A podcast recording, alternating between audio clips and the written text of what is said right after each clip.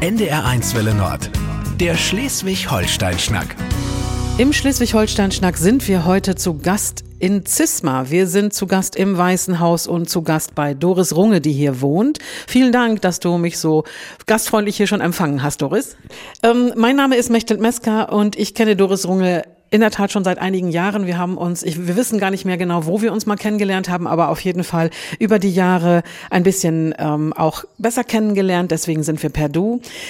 Wie viele Jahre genau wohnst du eigentlich jetzt schon hier in diesem zauberhaften Weißen Haus? Also ähm, mit der Zeit, ehrlich gesagt, vergesse ich, wie lange ich schon hier bin. Ich glaube, es sind 40, fast, fast über 40 Jahre bin ich in diesem schönen alten Haus und fühle mich noch immer wohl. Als du hier eingezogen bist oder hergekommen bist, war es allerdings nicht so ein schönes weißes Haus mit äh, all den schönen Möbeln, den Büchern, äh, was du hier so alles dann an Atmosphäre geschaffen hast. Wie war das damals? Es war eine Ruine, man konnte wirklich äh, vom Keller in den Himmel schauen. Es war ein vergessenes, ein verlassenes Haus mit einer langen Geschichte. Es ist das Haus des dänischen Amtsschreibers gewesen, 1828 erbaut. Es hatte eine wechselvolle Geschichte. Es war auch mal Kinderheim und dann irgendwann zehn Jahre ist dieses Haus total vergessen worden. Und da kann man sich vorstellen, äh, was äh, die Zeit mit so einem alten Gebäude macht.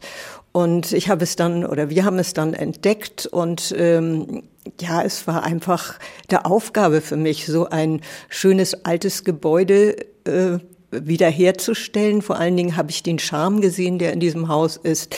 Ähm, der war allerdings in der Tat ein bisschen verstaubt und zugewachsen. Das hat ja dann einige Jahre gedauert. Was war so das Schlimmste, was du bei diesem Hausprojekt dann erleben durftest? Ach, das Schlimmste waren eigentlich die Keller und die sind auch noch immer so etwas, äh, wovor ich mich ein wenig fürchte. Unten in den Kellern äh, gibt es noch immer kleine ähm, äh, Waschabteilungen für Jungen und Mädchen und das ist alles noch nie irgendwie mal bereinigt worden. Also da geht man durch, ich mache die Augen zu, aber ich weiß dann, ich bin hier in der tiefsten Vergangenheit dieses Hauses. Ja, also das war das war schlimm. Schlimm ist natürlich auch äh, so ein Haus äh, jetzt zu heizen, genau in unserer Zeit. Das waren alles Dinge, die vorher keine große Rolle spielten. Außerdem war man jung und hatte selber noch genug, genügend Feuer. Jetzt braucht man doch ein bisschen mehr. Und das ist in der Tat ein Problem für so ein altes Haus, das nicht entsprechend gedämmt ist, äh, das instand zu halten.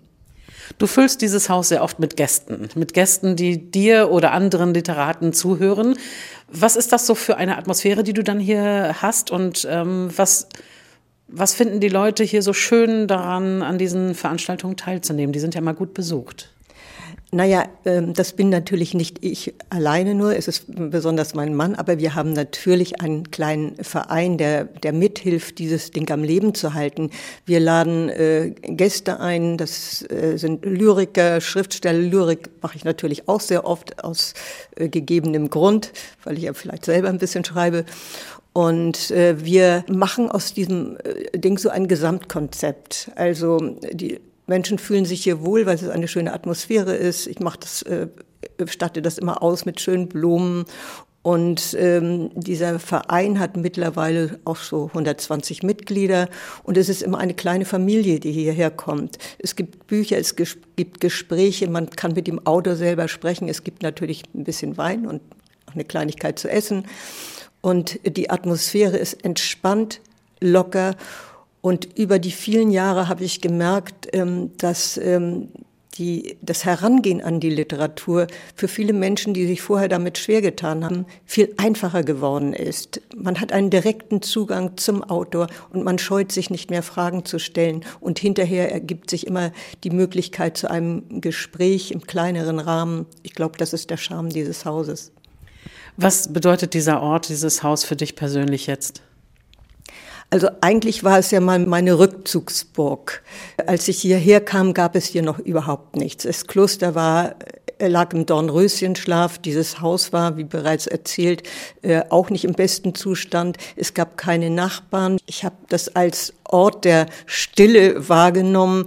Das alles hat sich natürlich verändert. Ähm, es ist ja auch Leben ins Kloster gekommen. Ja, es ist noch immer mein Lieblingshaus, aber manchmal sehne ich mich vielleicht auch nach, nach einem stilleren Haus mittlerweile. Dann, hier gibt es ja auch einen Kulturtourismus, der äh, sehr positiv zu bewerten ist. Und im Winter gibt es noch den wunderbaren Winterschlaf, der für mich dann eigentlich äh, die Zeit ist, in der ich arbeiten kann. Brauchst du die Ruhe, um schreiben zu können? Ohne Ruhe funktioniert überhaupt nichts. Ich brauche keine Ablenkung. Ich muss mich einfach zurückziehen können. Türen zu. Ich lese dann auch ungern Post und heute geht das ja alles per Mail oder so. Ich gucke nicht drauf. Ich äh, muss für mich sein und dann kann ich mich ganz schnell auch in eine Welt hineinfinden, die mir die Chance und die Möglichkeit gibt, mit Sprache etwas zu machen, was ich sonst im Alltag nicht mache. Dann habe ich natürlich, ich habe dann ja auch keine anderen Wörter, aber ich weiß besser mit den Wörtern umzugehen, wenn ich mich so abschotte und tatsächlich mich auf meine Poesie besinne. Was ist das für eine Welt, in die du dich dann zurückziehst? Das ist ganz unterschiedlich. Ich wähle mir ja auch manchmal kleine Fluchtpunkte. Im letzten äh, Buch, ähm, das im vorigen Jahr äh, erschienen ist, bin ich eine Zeit lang im Winter einfach in Grömitz gewesen. Grömitz in der Winterpause ist vielleicht nicht für jeden prickelnd. Für mich war es ganz wunderbar. Es war still, ich guckte aufs Meer und das reichte. Äh, automatisch ist ein Zyklus mit äh, Grömitz-Gedichten gekommen und mehr Gedichten. Ich habe mich eine kleine Weile an den Schalsee zurückgezogen. Das ist für mich ein ganz besonderer See, weil er ja die innerdeutsche Grenze mal äh, beinhaltete und heute auch zwischen Mecklenburg und Schleswig-Holstein immer noch die Grenze ist.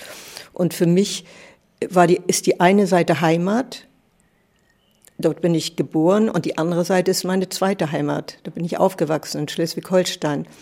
Und als ich von der einen Seite auf die andere schauen konnte, ja, das war wie, wie eine Explosion. Alle Erinnerungen kamen zurück, Kindheitserinnerungen. Ich schaute auf die andere Seite und plötzlich war vor mir wieder meine Kindheit, all die kleinen Erlebnisse, die ich dort hatte. Und äh, es war anrührend für mich, aber vor allen Dingen war es schön für mich. Und ich hatte auch keine Angst vor diesen Erinnerungen. Die ersten zehn Jahre bist du in Karlow ja dann groß geworden auf der Ostseite in der DDR und dann seid ihr nach Neukirchen in Schleswig-Holstein umgezogen. Wie war das damals für dich? Als Kind war das bitterer Verlust, weil äh, ich hatte meine Freunde da, ich hatte mein Lebensumfeld, äh, alles war bekannt und ich habe mitten in der Natur leben können der Schritt äh, war schon hierüber jetzt in den Westen, war ein Schnitt für mich. Äh, man hatte alles hinter sich gelassen und man musste hier neu anfangen. Für junge Menschen ist es immer noch einfacher als für ältere Leute. Aber ich gebe zu, wenn ich jetzt an Kindheit denke, denke ich an Mecklenburg, nicht an, ich habe ja auch die nächste Kindheit sozusagen dann in, in Neukirchen gehabt. An die denke ich sehr viel weniger. Ich weiß nicht, ob das bei allen alten Menschen so ist, dass man an die ganz frühen Anfänge zurückgeht. Jedenfalls sind da für mich die berührendsten Punkte und äh, ich fahre auch gern nach Mecklenburg. Mecklenburg ist einfach ein unglaublich schönes Land. Warst du mal wieder in Carlo? Ja, ich war dann, ähm, nachdem ich auch die Gedichte geschrieben hatte, war ich da und äh, ich habe auch in Carlo schon mal gelesen, was ich natürlich wunderschön fand, ähm, dass man mir zuhören mochte in diesem Heimatort, der für mich es eben auch immer noch ist. Du hast eine Schwester und äh, ihr, du, ihr seid dann zu viert mit deinen Eltern umgezogen. Dein Vater, habe ich gelesen, war Fabrikant und wurde enteignet nach dem Zweiten Weltkrieg. Wie kam das? Was war da? Also die Geschichte ist viel zu lang, aber ich kann es ein bisschen abkürzen. Also mein Vater war in russischer Kriegsgefangenschaft und ist erst zurückgekommen, glaube ich, 49 oder 50, 50 glaube ich erst, 50. Und äh, mein Großvater, der den Betrieb hatte, der ist enteignet worden und mit all den schrecklichen Umständen, die es da halt dann auch gegeben hat. Und wir waren, äh, lebten zwar in dem Haus noch, eine Weile. Wir waren auch dann schon mal äh, woanders hingebracht worden. Und dann gab es, ähm, ich weiß nicht mehr, ob die Liste so heißt, Liste Ungeziefer. Das war so eine schwarze Liste, auf der all die Menschen äh, drauf waren, äh, die man eigentlich jetzt da vielleicht nicht mehr haben wollte muss jetzt vielleicht ein bisschen vorsichtig sein mit dem, was ich sage, damit ich nichts Falsches sage. Auf jeden Fall war das Gerücht zu uns gekommen. Mein Vater war gerade zurückgekommen, mein Großvater war gestorben. Vorher konnten wir nicht gehen. Und da war es dann so, dass wir uns entschieden haben, über Berlin, Berlin war ja noch offen, ich bin 53, sind wir rübergegangen. Da sind wir mit der S-Bahn, dieser einzigen S-Bahn, die vom Osten in den Westen ging. Und ich kann mich noch an eine Szene erinnern, da war ein Schaffner, Der sah mich an, ich war ein Kind äh, und zitterte am ganzen Körper, weil ich wusste, wir gingen. Mein Vater hatte uns das auch gesagt. Und da sagte er zu mir, von mir musst du keine Angst haben. Ich tu dir nichts. Das habe ich nie vergessen. Naja, und dann kam Berlin und dann wurden wir später irgendwann ausgeflogen. Eine andere Möglichkeit gab es ja nicht.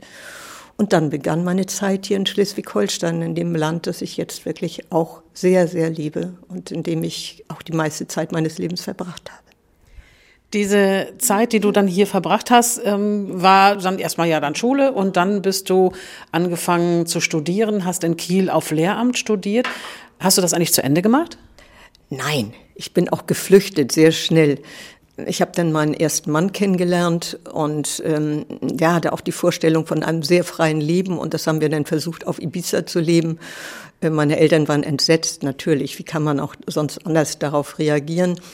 Aber das war eigentlich eine sehr interessante Zeit. Das war die Hippie-Zeit und ähm, das sind so meine ersten Erinnerungen. Geschrieben habe ich da auch schon, aber da wollte ich Kriminalromane schreiben, etwas ganz anderes. Und hat nicht geklappt? Nein, ich war nicht gut genug. Also ich äh, konnte nicht gut genug recherchieren und ähm, habe auch gemerkt, dass das möglicherweise nicht das Genre ist, in dem ich mich so gut auskenne, obgleich ich ein Fan von Kriminalromanen bin.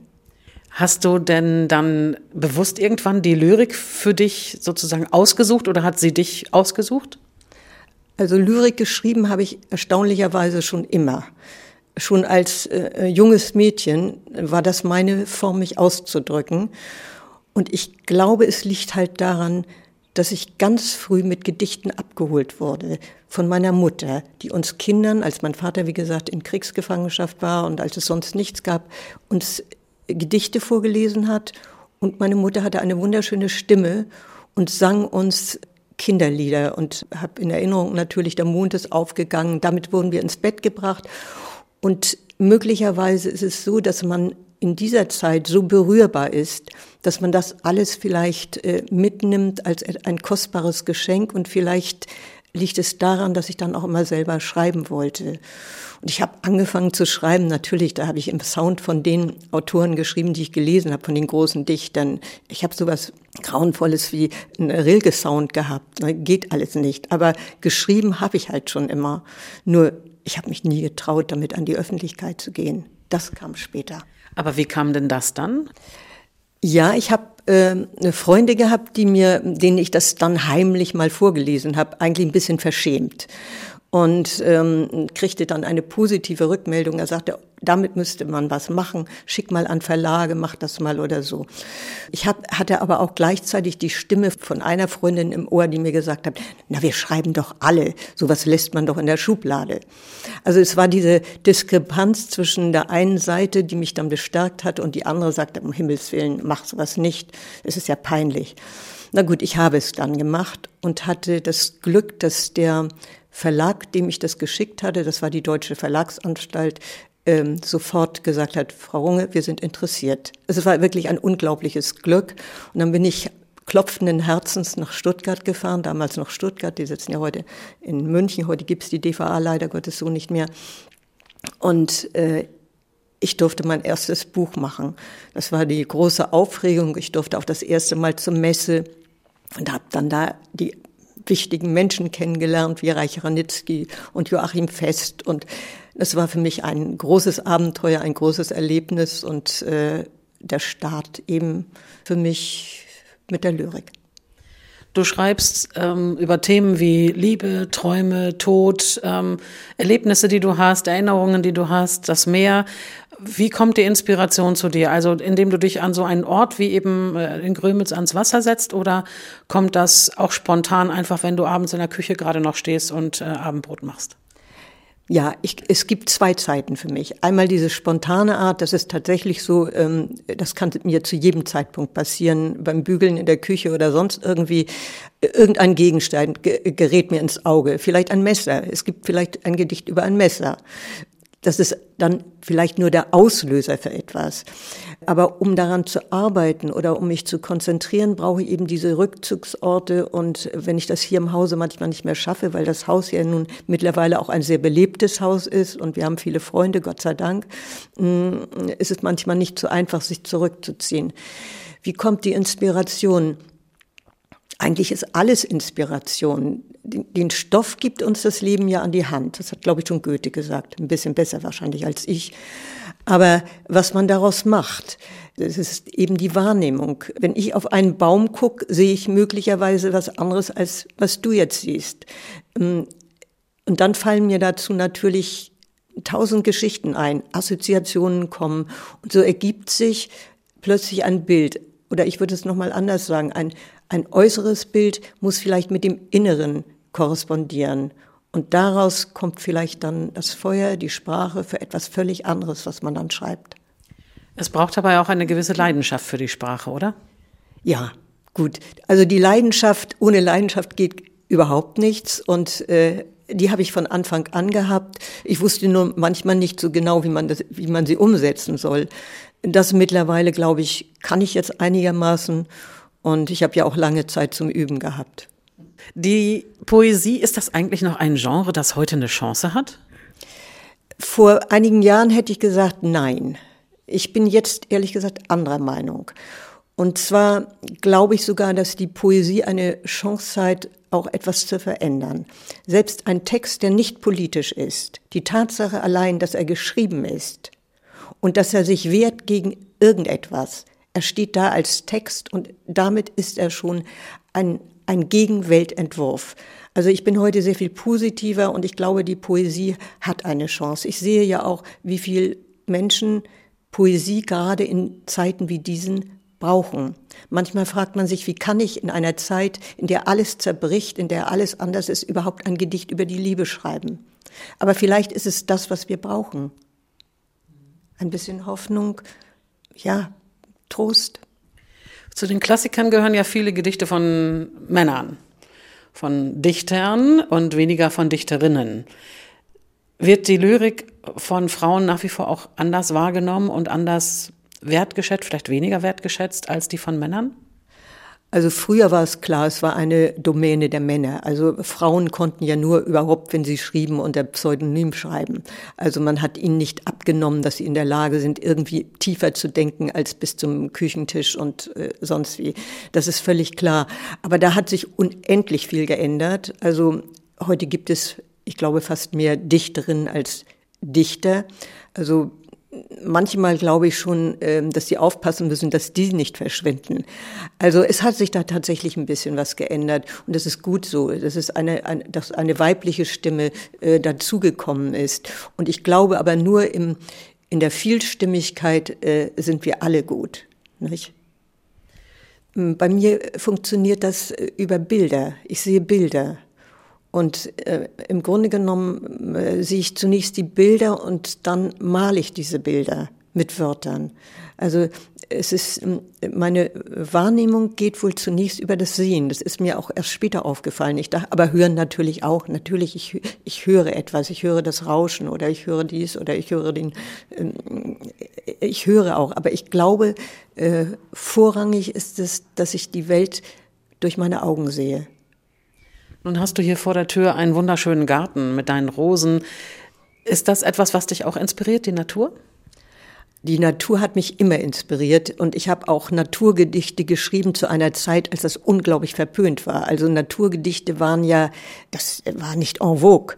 Man rauchte Gras, aber man schrieb nicht über Gras. Das ging einfach nicht. Es war, ja, schrieb man nicht.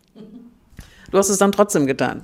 Ich habe ja, ich habe über die Natur geschrieben, aber ich habe die Natur auch immer für mich als Metapher benutzt. Ne? Also die Natur gab mir die Bilder auch für all die anderen Dinge, die ich ausdrücken wollte. Ich bin keine wirkliche Naturdichterin, also wie Lehmann, wie Wilhelm Lehmann oder äh, die Menschen, die wohl Ben auch gemeint hat, wenn er über die äh, Gräserbeflüsterer äh, gesprochen hat. Und das war immer negativ gemeint.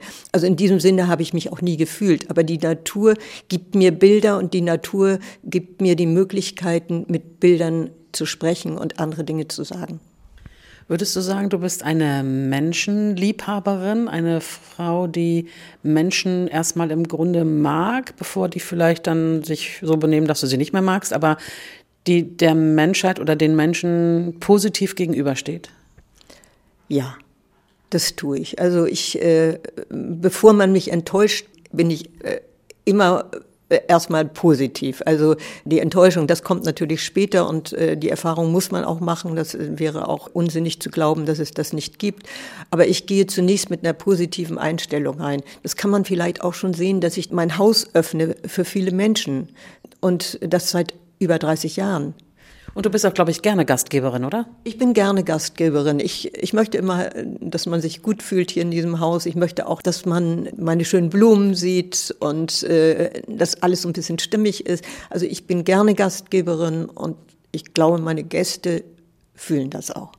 Mein Lieblingsraum in diesem Haus ist ja deine Küche. bin ich immer ganz neidisch über diesen schönen, großen, etwas rustikalen Raum, wo ich sage, da kann ich mich stundenlang dran aufhalten und einfach nur sitzen und schnacken und klönen.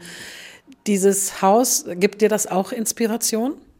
Oh ja, ich habe viele Gedichte geschrieben, die mit diesem Haus zu tun haben. Und das Haus ist auch in meinen Träumen vorhanden. Ich gehe auch in meinen Träumen durch die Räume und es passiert mir irgendwas und so. Also das Haus ist ein, ein Teil von mir geworden. Ja, man darf sowas gar nicht sagen. Man darf ja nicht an irgendwelchen Dingen so festhalten. Aber das Haus irgendwie habe ich das Gefühl, es gehört ein bisschen zu mir. Wir sind zusammen alt geworden und ähm, langsam müssen wir mal wieder ein bisschen aufrüsten hier.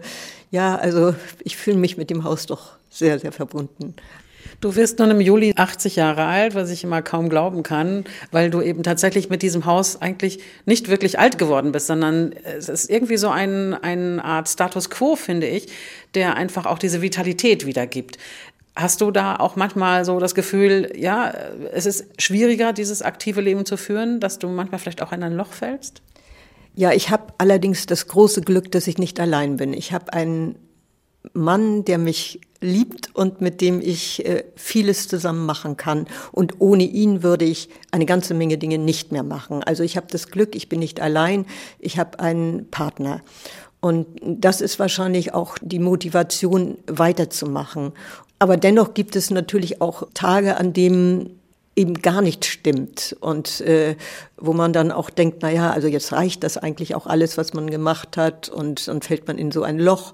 Und wie gesagt, dann braucht man einen Menschen, der einen wieder rausholt und der äh, vielleicht hilft, diese Untiefen, die es jetzt ja immer mehr gibt äh, und die Flauten und die, auch die Stürme zu umschiffen. Du hast mit, deinem, mit deiner Arbeit nicht nur als Autorin sozusagen Karriere gemacht, du hast Preise gewonnen, Hölderlin-Preis, Kunstpreis des Landes Schleswig-Holstein und du bist Ehrenprofessorin in Kiel an der Uni. Machst du da noch was? Nein, ich, äh, ich mache nichts mehr. Ich hatte ja auch mal eine Poetikprofessur und hatte die erste Lilienkrondozentur. Das ist ein Teil, der jetzt eigentlich abgeschlossen ist. Ein bisschen aktiv bin ich noch, aber nicht mehr nach außen. Das Leben, was du jetzt diese 80 Jahre geführt hast. Wofür bist du in diesem Leben besonders dankbar? Dankbar bin ich natürlich, dass ich, dass ich nicht allein bin und dass ich das Glück habe, mit jemandem zusammen zu sein und dass es äh, funktioniert. Äh, dankbar bin ich auch dafür, dass ich mich immer wieder aufrappeln konnte, manchmal aus eigener Kraft, meistens aus eigener Kraft. Und dass ich ähm, das Glück hatte, hier landen zu können, hier in Schleswig-Holstein, an diesem Ort, an diesem Platz, den ich liebe. Das alles ist nicht selbstverständlich und das empfinde ich als Geschenk. Und ich muss mich immer wieder mal kneifen, ist alles wirklich so.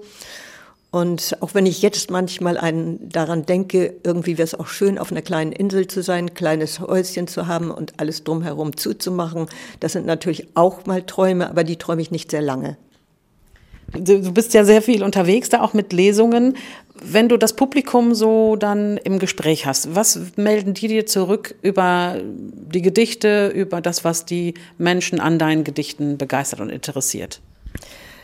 Ja, ich glaube, es ist tatsächlich wohl auch die Sprache, mit der ich sie abhole, obgleich die Gedichte ja sehr kurz sind Und manchmal müsste ich sie wirklich öfter lesen, was ich dann, in, früher habe ich das getan, heute traue ich mich manchmal gar nicht mehr, das so oft zu lesen, weil ich dann denke, ach, das ist so eine Aufforderung, jetzt müsst ihr es aber verstehen.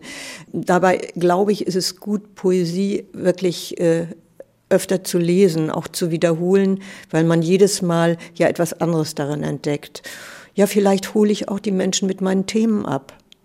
Also ich habe ja auch mein Publikum. Und äh, die wissen möglicherweise, wovon ich spreche, wenn ich sage, ich äh, habe Erinnerungen. Ich denke jetzt an Kindheitserinnerungen. Und ähm, so wie in dem Band Die schönsten Versprechen am Schalsee, wenn ich dann Gedichte äh, lese, hole ich viele Menschen ab, die ähnliche Erfahrungen haben. Und wenn jemand anders deine Gedichte vorträgt, hast du das mal erlebt und wie fühlst du dich dabei? Gut, gut, manchmal viel besser. Ich habe ja auch das Glück, dass äh, meine Gedichte auch vertont sind. Und äh, das ist nochmal eine völlig andere Interpretation. Ja, manchmal ein bisschen fremd, ein bisschen fremd, aber äh, es ist gut, auch das eigene Schreiben doch mal aus so einer Perspektive zu betrachten und hören zu können. Bis jetzt habe ich kaum negative Erfahrungen da gemacht. Du hast vorhin schon zweimal deinen Mann erwähnt, Rainer, der dich so begleitet und äh, mit dem dich ja eine große Liebe verbindet, den du gefunden hast oder der dich gefunden hat. Liebe, was ist das für ein Zustand? Wie würdest du das beschreiben? Liebe ist die Fähigkeit, glücklich zu leiden. Warum leiden? Weil Liebe und Leid gehören ein bisschen zusammen. Das, äh, es gibt keine, keine ewig glückliche Liebe. Das ist ein Wunschtraum. Man kann davon ausgehen, dass jeder Tag irgendwie eine neue Seite für die Liebe sein kann. Immer unbeschrieben und man muss sie dann vollschreiben und am besten schreibt man sie voll mit sehr positiven Sachen, wobei das nie wirklich gelingen wird. Es wäre einfach unsinnig zu glauben, dass die Liebe dieser Glückszustand ist in aller Ewigkeit. Das gibt es nicht. Aber es ist eine Herausforderung, sich das Glück selber zu schaffen und äh, vielleicht auch ein bisschen drüber zu schreiben, wobei das weiß man ja, die Liebesgedichte in der Regel fast immer vom Schmerz abgeholt werden. Das liegt daran, dass Orpheus unser Sänger ist und der hat sich die Liebe natürlich aus dem Schmerz gewonnen. Goethe, Goethe war einer der wenigen, der auch unglaublich glückliche Liebesgedichte geschrieben hat. Aber ich habe letztens gerade im westöstlichen Divan nochmal nachgelesen im Buch der Liebe. Jetzt kann ich es leider nicht ganz zitieren. Da steht es, also große Bände Kummers, ein Kleinkapitel Freude oder so. Also die Tränen sind immer sehr viel größer und das Kapitel über das Glück ist sehr viel kleiner. Da sollte man sich nicht beirren lassen. Die weißen Seiten sind entscheidend. Alles das, was nicht geschrieben steht, das gehört nämlich auch zur Liebe und das ist einfach gelebtes Glück. Liebe zu geben, ist es besser als Liebe zu nehmen? Ah, hm. Geben, ja, ich glaube, ähm, das ist ganz wichtig. Aber nehmen muss man auch können. Man muss auch Liebe nehmen können.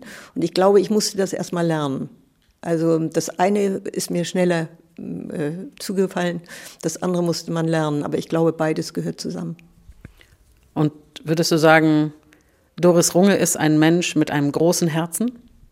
Ja, ja. Da passen auch viele Leute rein. Ja, ganz bestimmt, ganz bestimmt. Und wir haben auch, ich, ich habe einen wunderbaren Freundeskreis und ich glaube, den bekommt man ja auch nicht nur geschenkt, ähm, ein bisschen tut man dafür.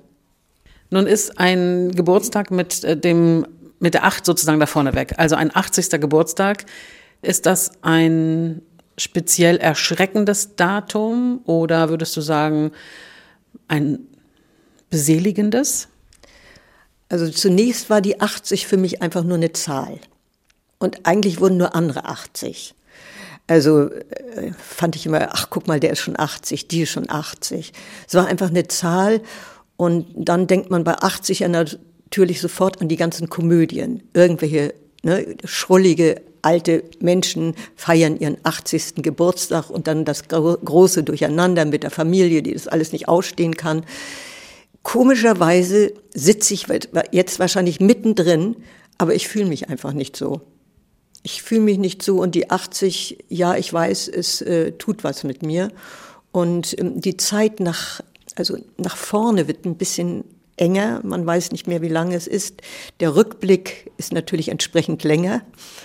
Und ähm, deshalb auch das, was ich vorhin sagte mit der Zeit. Also man muss lernen, mit ein paar Dingen besser umzugehen.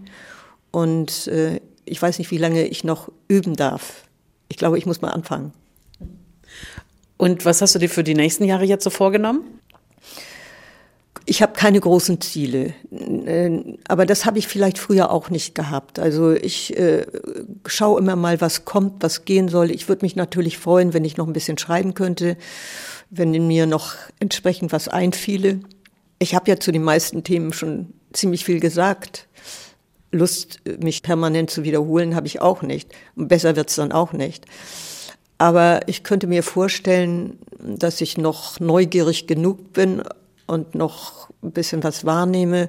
Äh, natürlich macht mir auch jetzt unsere Zeit Angst, gebe ich zu. Und ähm, es kommen auch viele Gedanken. Ich bin im Krieg geboren, 1943. Es sind ähm, plötzlich Dinge wieder präsent, die man, die man unbewusst als Kind mitgenommen hat. Also diese Zeit ist nicht so, dass man jetzt sich äh, üppig darin verlieben kann. Man muss gucken, wie man damit umgeht und kann nur hoffen, dass es ein bisschen besser wird für uns alle. Vielen Dank für das Gespräch, Doris Runge. Vielen Dank für deine Lyrik. Ich wünsche dir, dass du hier in diesem Haus in Zisma weiterhin Glück und Zufriedenheit und Kreativität erleben darfst. Und danke sehr herzlich für das Gespräch. Und ich danke dir sehr herzlich. Der Schleswig-Holstein-Schnack auf NDR1 Welle Nord.